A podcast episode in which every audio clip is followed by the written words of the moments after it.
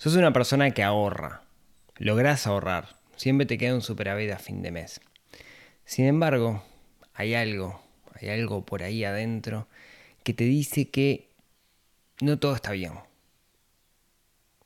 Por alguna razón no te sentís pleno con respecto al dinero por más que estés ahorrando. Siempre le buscas la vuelta y no lo encontrás. Capaz, capaz que lo que está pasando es que te fuiste para el otro lado capaz que tenés un perfil aprensivo con respecto al dinero. Y de eso, de cuando nuestra relación con el dinero no es sana, pero en realidad no por el lado de que estamos endeudados, sino por el lado de que no gastamos, vamos a estar hablando en este episodio. Dos, tres, cuatro.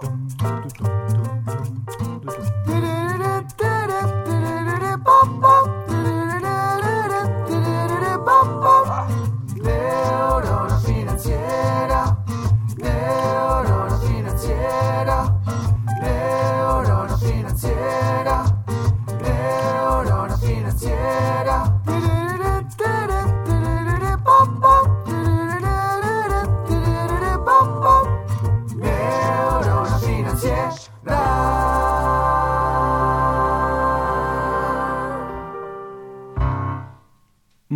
Buenos días, tardes, noches para todos. Bienvenidos a un nuevo episodio de esto que es el podcast de Neurona Financiera.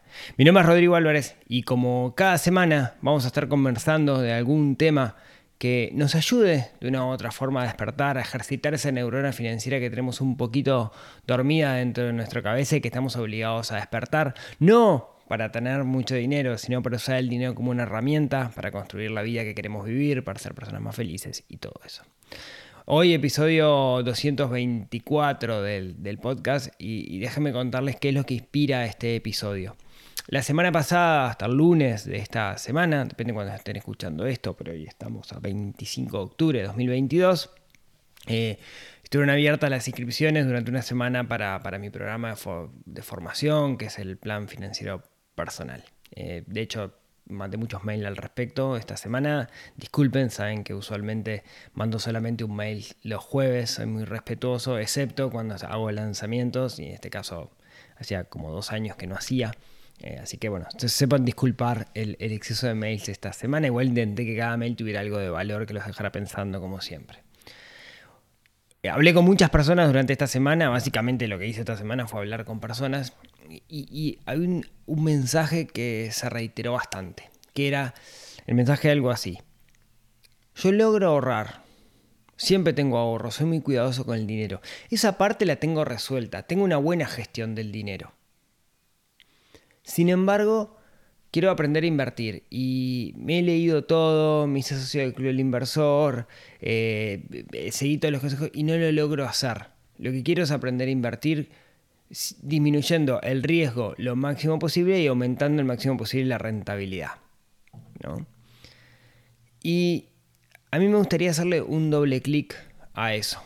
Porque quizás, quizás no, no, es un problema de tener conocimientos para invertir, sino que hay una falacia ahí que dice, ah, eh, como ahorro, como logro ahorrar, en realidad tengo resuelto mis problemas con el dinero.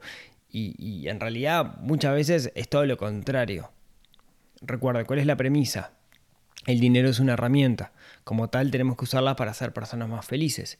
¿Qué pasa si por ahorrar, en realidad, no logramos disfrutar al máximo? Porque nuestro disfrute está centrado en el ahorro. Miren, para, entender, para explicarme, para que me puedan entender, viajemos un poquito en el tiempo hacia mi, propia historia. Em, yo crecí en un contexto súper humilde, como todo, ¿no? Siempre había gente más humilde que, nosotros, nunca me faltó nada, estoy muy agradecido de mis padres, de, la crianza que, tuve, pero mi sensación en mi infancia era una sensación de escasez, siempre faltaba, siempre había problemas por plata. Em, no recuerdo eh, nunca, digamos, haber pasado hambre por, por falta de dinero, gracias a mis padres, pero, pero la sensación que tengo es una sensación de, de escasez. Entonces, crecí con esa necesidad de cuidar el dinero. Crecí con, como con ese, ese mindset, ¿no? esa, esa forma de pensar, ese, esos, esos paradigmas donde el dinero es algo importante. Y de hecho, para que se hagan una idea, cuando yo estaba en cuarto de liceo, de secundario, hicimos un viaje a Brasil. Era el viaje de fin de año, después de todos los años, con mis compañeros, etc. Fuimos a Florianópolis, Camboriú, digamos, típico, típico viaje que se hace acá, eh, eh, que se puede ir en, en, en ómnibus, en colectivo. Y allí fuimos como tres ómnibus de liceos distintos a, a Brasil eh, con algunos profesores. No, no, quiero ser profesor y sufrir, esa experiencia, mamita, y menos hoy. Ahora estamos, yo estoy hablando hace 25 años, que éramos más, pavo, más pavo, a los 14, 15. Y una de las cosas que, recuerdo es que en ese entonces mi padre con mucho esfuerzo me dieron cierta cantidad de dinero. Y me dijeron, toma, te lo mereces, alumno 12, eh, o sea, siempre sobresaliente, dale, toma, y, cuando volví del viaje, había gastado un 40% de la cantidad del dinero que me dieron y el 60% lo guardé y lo ahorré. ¿Es bueno eso? Y no sé, porque recuerdo a mis compañeros que disfrutaban ciertas cosas que yo no lo hacía, un helado en la playa, eh, una camiseta, y yo quería y no, me, generaba cosas. En parte por, por, el perfil, ¿no? Tenía un perfil donde el, ahorro era algo como sumamente importante para mí. De hecho, después lo seguí repitiendo, ¿no? Ya más de grande. Eh, me acuerdo que una vez hice un gasto, no tan grande, pero gasté gran parte de mis ahorros en, una cosa que, en su momento se llamaba un Family Game, una suerte de consola de la prehistoria que costó bastante cara en su momento y estaba roto y andaba mal. La angustia que me agarré, pero la angustia que me agarré eh, era terrible, ¿no? Porque había hecho un gasto y había salido mal. Después más, más de grande, digamos, seguí con, esa, con ese, esa mentalidad. De hecho, hasta los 30 años, mi, objetivo era la casa y plata que ahorraba era plata que iba para ahí. Y esos 10 años, en cierto sentido, son 10 años en algún aspecto son 10 años perdidos. No me fui de vacaciones nunca, 10 años. Andaba, cuando me compré un auto, me compré un Fusca, un Escarabajo, que era el auto más barato que, existía y más barato de, mantener. Me moría de frío. Era, iba con una frazada en el auto en invierno porque me moría de frío. Y lo usaba a casos excepcionales, no lo usaba siempre. Em, alquilé, cuando, cuando, cuando me fui a la casa de mis padres, lo primero que alquilé era un sucucho barato, una habitación al fondo de otra casa, después alquilé otra casa un poquito, un poquito mejor, pero también mm, bastante sucucho. Y, y después cuando me hice la primera parte de la casa, que era, iban como en cuotas, digamos, era, vivía en 40 metros cuadrados y, era cocina, living, depósito, escritorio, todo en, esos 40 metros cuadrados. Fue una vida excesivamente austera. De hecho, recuerdo en ese entonces, eh, mis, mi, grupo de amigos había armado una otra cosa de la prehistoria, que era una cosa llamada Lamparty, que era nos juntábamos en distintos... Eh, hacíamos juntadas para jugar en red. Y llegamos a meter 100, 100 gurises eh, jugando en red en, en una sala de eventos. Era una cosa maravillosa en una época donde los monitores eran CRT, no existían los monitores planos o al menos no eran buenos, donde uno tenía que ir con su torre a esas LANes, no, era pre, digamos, poder jugar online con, sin latencia. Y, en ese entonces, eh, mi grupo de amigos teníamos un clan, que era que nos juntábamos, éramos los, que jugábamos en ese grupete, y yo iba atrás, ¿por qué? Porque la mayoría de los juegos a mí no me corrían en mi computadora, porque era una computadora pedorra, ¿no? Básicamente podía haberme comprado una tarjeta de bit, sí, podía. No lo hice porque, de nuevo, ¿no? Este, esta cosa que tenía de, ahorrar. Eh, si alguien lo ve de afuera, o si yo no me hubiera hecho ciertas preguntas, dirá, mira qué buena gestión financiera que tiene esta persona, este, ahorra un montón, es súper ahorrativo, eh, se está logrando con 25, 26 años, tiene su casa propia. Eh, está construyendo una casa, qué bueno eso. Sí, bueno, está. ¿Cuál es la contrapartida? eh, la vida es una sola y había pila de cosas que yo podría haber disfrutado del dinero, haberlo usado como herramienta que no estaba haciendo. Y, me da la sensación que esta semana mucha gente venía con, con esa pregunta, ¿no? Yo, yo tengo, ya tengo todo resuelto, eh, yo logro ahorrar, lo que quiero es dar el siguiente paso a invertir porque no me animo a invertir, ¿no? y a mí me pasaba lo mismo yo podría haber dicho exactamente lo mismo, después que, que, lograra tener superávit y que tuviera la casa, hubiera dicho lo mismo. Claro, yo tuve ese momento eureka en mi vida que me hizo cambiar la, forma en la cual visualizaba el, dinero y me hizo emprender este, este camino de neurona financiera. Pero si no lo hubiera tenido, si no hubiera tenido ese, ese momento, capaz que estaría en la misma posición que esas, esas personas. Y, y a mí ese momento eureka lo que me hizo es mirar hacia adentro y hacer muchas preguntas. Y me di cuenta de que mi relación con el dinero no era una relación sana, porque ahorrar mucho no quiere decir tener una relación sana con el dinero. ¿Qué debería ser una relación sana con el dinero? Que no nos genere estrés, usarlo como una herramienta para vivir la vida que queremos vivir y construir un plan de retiro a largo plazo. Eso es una relación sana con el dinero, esas tres partes, digamos, esas tres patas, y que el dinero no sea el fin en sí mismo. Estudiando estudiando, hay muchos autores que hablan de los perfiles que tenemos con respecto al dinero. No hay, eh, esto es una ciencia social, ¿no? Entonces no hay una definición de, perfil absoluta que diga, ah, bueno, estos son los perfiles. Cuando digo perfiles es, hay muchos autores en distintas disciplinas que lo que hacen es definir como arquetipos, ¿no? De eh, una forma de relacionarnos con, en este caso, con respecto al dinero. ¿no? Entonces, todos caemos en una combinación de estos arquetipos, ¿no? de estos eh, ejemplos perfectos de cómo sería alguien que se relaciona con el dinero de cierta forma. Y hay un autor que, yo le he citado varias veces, que se llama Ken Honda, que es un japonés, que escribió un libro que se llama Happy Money, que está muy bueno el libro, que yo estoy muy de acuerdo eh, con, todo lo que dice. Digamos, ojalá lo hubiera leído antes porque muchas de las cosas que dice son cosas que, a mí me costó entender, producto de desarrollo e investigación propia, pero una de las cosas que dice este, este japonés es, hay distintos perfiles y uno de los perfiles es el ahorrador o ahorrador compulsivo, ¿no? Recuerda, este es un arquetipo, es como el, ejemplo perfecto. ¿Qué es un ahorrador? Es una persona que disfruta del ahorrar. Su disfrute está en el ahorrar.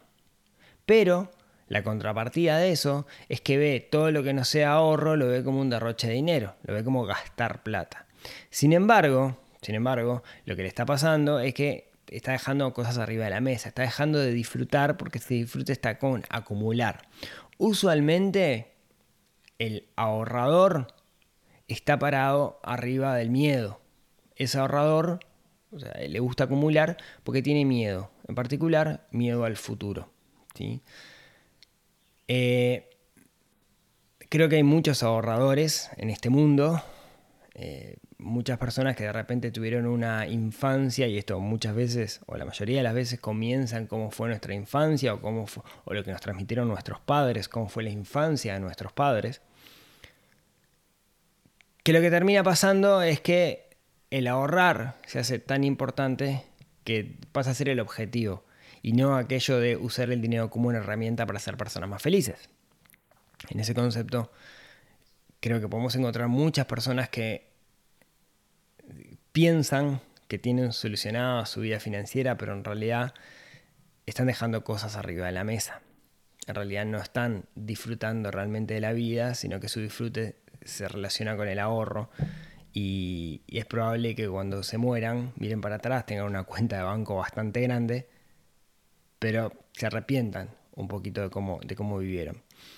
De hecho, una de las cosas que suele pasar es que al ahorrador le cuesta mucho, mucho, muchísimo invertir.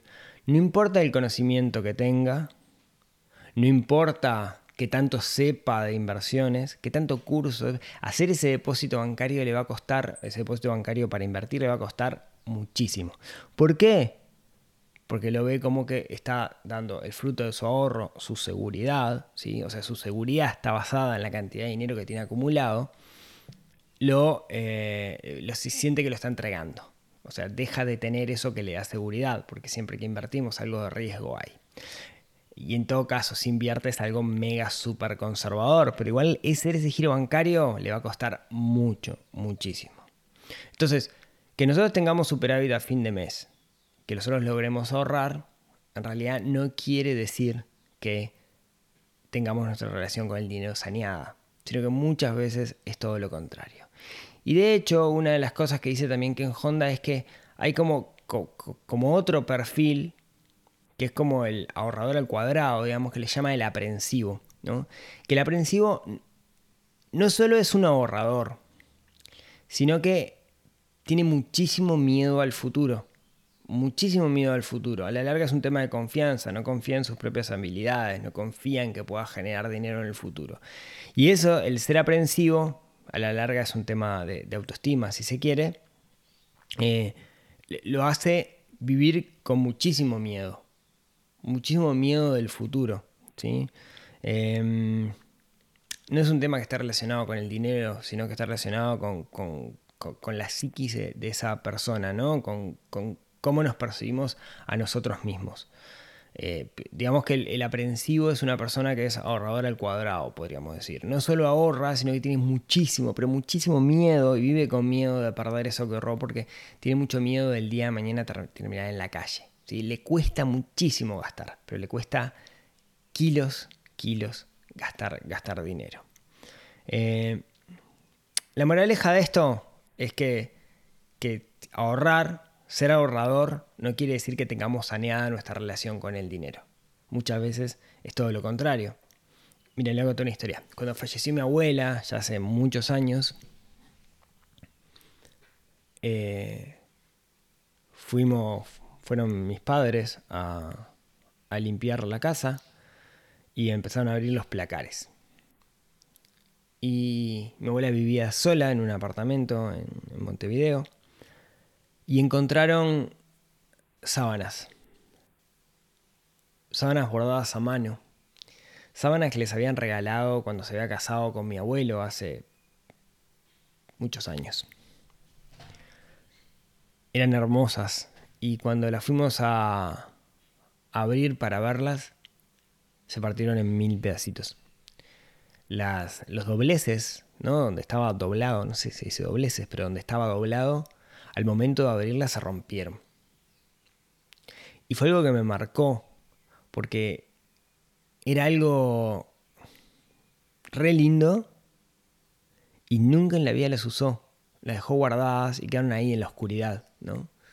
Eh, y creo que, en parte eso se debe a que era sumamente aprensiva, ¿no? Este, no quería gastar algo que, tenía, que era lindo. Y, esa es una de las razones por las cuales cuando eh, les regalan algo de ropa a mis hijos, insisto que la usen. No importa, no es tipo, ay, el vaquero para salir. No, ponételo. Ya está. Eh, porque las cosas al final hay que disfrutarlas, en particular con los niños a veces crecen tan rápido que cuando le vas a poner esa prenda le queda, le queda chica. ¿Esto quiere decir que tenemos que transformarnos en unos gastadores compulsivos? No, como siempre, la clave está en el centro, la clave está en el equilibrio. Ahorrar es importante porque es lo que nos permite invertir, construir un futuro, acumular para comprar distintas cosas que hoy no tenemos la cantidad de dinero necesario para hacerlo, poder em, conseguir esas, esas cosas sin caer en endeudamiento. Es súper es importante. Pero eso no quiere decir que nuestro objetivo tenga que ser el ahorro. Nuestro objetivo debería ser nuestro objetivo de vida y el ahorro, así como el dinero, una herramienta para conseguir ese objetivo. Entonces, lo que les quiero dejar hoy es ahorrar es importante. Ahora, si sos el gran ahorrador del universo, mm, no te la creas. No creas que tu relación con el dinero está saneada. Porque la vida es esta y esta tenemos que disfrutarla. Y a veces cuando por ahorrar guardamos y no hacemos cosas que nos gustaría hacer, no hay segundas oportunidades. Así que tengamos cuidado con nuestra relación con el dinero desde las dos puntas desde el consumismo exacerbado al ahorrador aprensivo. Muchas gracias por escucharme, como siempre. Eh, muchas gracias por acá. Recuerden que si esto les gusta y les parece que les puede llegar a aportar valor, ahí me ayudan muchísimo varias cosas. Que le pongan estrellitas ahí en, en Spotify, las que quieran. Si le ponen 5, para mí mejor, pero si les parece que es menos, está bien que pongan en, si lo están viendo en YouTube, que también pongan ahí, se suscriban y todo eso en YouTube. Eso hace que el algoritmo haga magia y esto le llegue a más personas que quizás necesiten esto. Que compartan esto con sus amigos. Recuerden, cada vez que comparten un episodio, nace un panda bebé en, cautiverio. No, es broma. Y que. ¿Qué más? Que se suscriban a Neurona Financiera, sí, suscríbanse que todos los jueves mando un mail, excepto unas por año, pero todos los jueves mando un mail contando algo que los haga reflexionar. Y la semana pasada muchas personas me contaron que terminaron llorando por el mail, eh, pero bien, así que esto es terrible, ¿no? Estoy pidiendo que se suscriban y les digo que la gente termina llorando. No, pero, pero porque los hago pensar, esa es la idea de los mails de los jueves. Muchísimas gracias por escucharme hasta acá. Y como siempre, si tienen ganas, nos vemos, nos hablamos, nos escuchamos el próximo miércoles en otro episodio que ayude a desarrollar esa neurona financiera que tenemos un poquito dormida y que estamos obligados a despertar para ser personas más sanas, más felices y comer perdices, a menos que seamos vegetarianos. Les mando un abrazo y nos vemos la próxima semana. Chau, chau.